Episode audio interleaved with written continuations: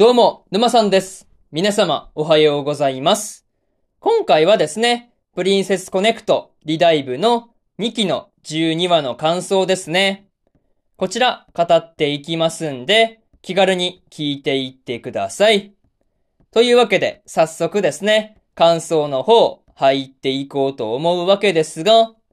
まずは、一つ目ですね。4人一緒に戦うというところで、まあ、カイザーインサイトとの戦いっていうところにはね、ペコリーヌだけじゃなくて、まあ、ユウキとコッコロとキャルの3人もね、加わっていたわけなんですが、まあ、こう4人一緒に戦うっていうことで、まあ、結果的に少しずつ、こう、カイザーインサイトを追い詰めていっているっていうところで、まあ、見ていて応援したくなる感じでした。まあ、それと、コッコロがアメスからもらった鍵で、勇気の力をコントロールしてくれていたわけなんですが、そのおかげで勇気もですね、心置きなく力を使うことができているっていうところがいいなぁと思ったところではありますね。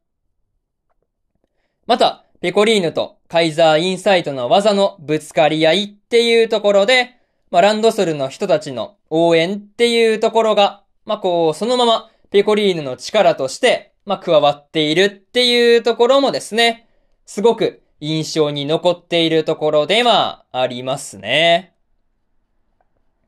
まあ、にしてもね、キャルがカイザーインサイトに対して、まあ、一緒にご飯を食べませんかっていう風に言っていたりするところもですね、まあ、こう、ペコリーヌと関わっていく中で、キャルも変わってきてるっていうところがですね、伝わってくる感じで、まあ、思わず泣いてしまったなぁというところではありましたね。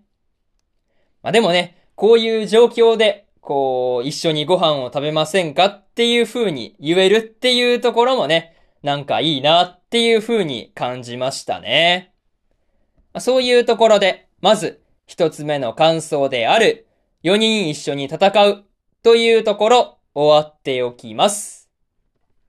でですね、次、二つ目の感想に入っていくんですが、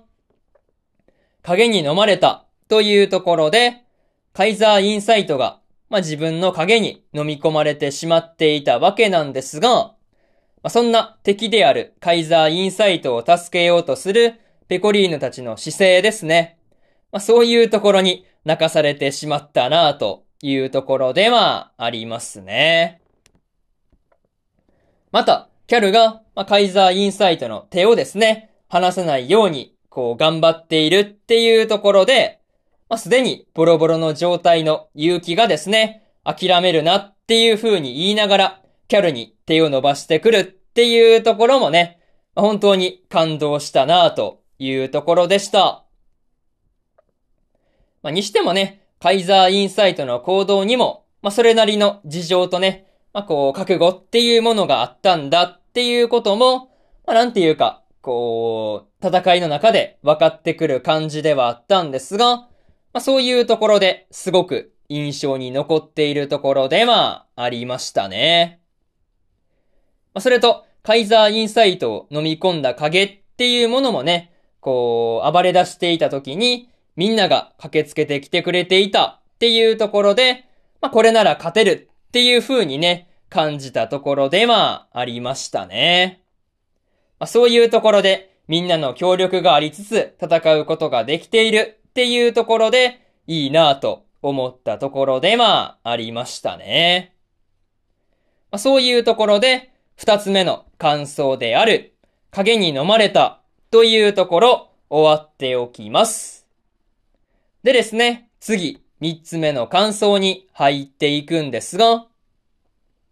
戦いが終わってというところで、まあ、なんとかカイザーインサイトとの戦いっていうところも終わっていたわけなんですが、まあ、その時にペコリーヌも両親と再会することができて、まあ、本当に良かったなっていう風に思ったところではありましたね。また、美食殿のギルドハウスで、まあ、キャルの作った料理を食べようとしているタイミングで、まあ、ペコリーヌがやってきたわけなんですが、まあ、そこでもう一度ね、ギルドに加えてほしいっていう風に言いに来るっていうところが、本当に感動的なところではありましたね。まあ、にしてもね、ペコリーノがカイザーインサイトとご飯を食べるっていうこともね、まだ叶えられていない感じではあったんですが、まあ、それもね、こう、すぐには無理でも、いずれ叶うといいなっていう風に思えるような終わりではありましたね。それと、戦いが終わった後にですね、カイザーインサイトとラビリスタの二人が、まあ、いろいろと話をしていたりするっていうところもね、結構印象に残っているところではありますね。まあ、とはいえ、結局ね、カイザーインサイドと、まあ、ラビリスタの関係性っていうところもね、まだまだ謎が多かったりするところではあるんで、まあ、そういうところもね、明らかになってほしいなっていう風に思えるところではありましたね。もちろんね、そういうところで、まあ、こう、世界観的なところにも関わってくると思うんで、まあ、ぜひとも続きをっていう感じでしたね。まあ、そういうところで、三つ目の感想である、戦いが終わって、というところ、終わっておきます。でですね、最後にというパートに入っていくんですが、今回でプリンセスコネクトリダイブのシーズン2もですね、最終回だったわけなんですが、いや、本当に笑って泣けるいい話だったなっていう風に思えたところでまあ、りましたね。そして、ペコリーノがですね、もう一度美食殿に加入するっていうところで終わっていたわけなんですが、まあ、最初のクエストが、まあ、キャルの作った料理を食べることっていうところなのもね、本当に微笑ましかったところではありますね。また、騎士団に連行されていくカイザーインサイトから、まあ、何かしら情報が得られるのかなっていうところで、まあ、そういうところも結構気になるところではありましたね。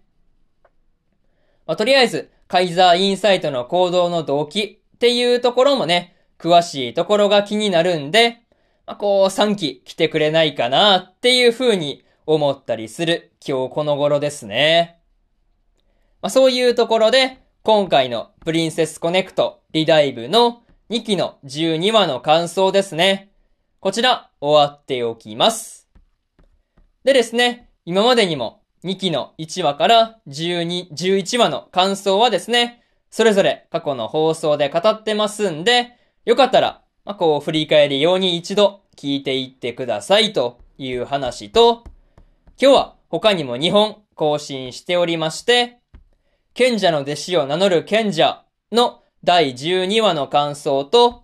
あけびちゃんのセーラー服の第12話の感想ですね。この2本更新してますんで、よかったらこちらの2本も合わせて聞いていってくださいという話と、明日はですね、オリエントの第11話の感想と、失格門の最強賢者の第12話の感想、そしてですね、箱詰め交番女子の逆襲の第13話の感想ですね。この3本更新しますんで、よかったら明日もラジオの方聞きに来てくださいというところで、本日3本目のラジオの方終わっておきます。以上、沼さんでした。それじゃあまたね。バイバイ。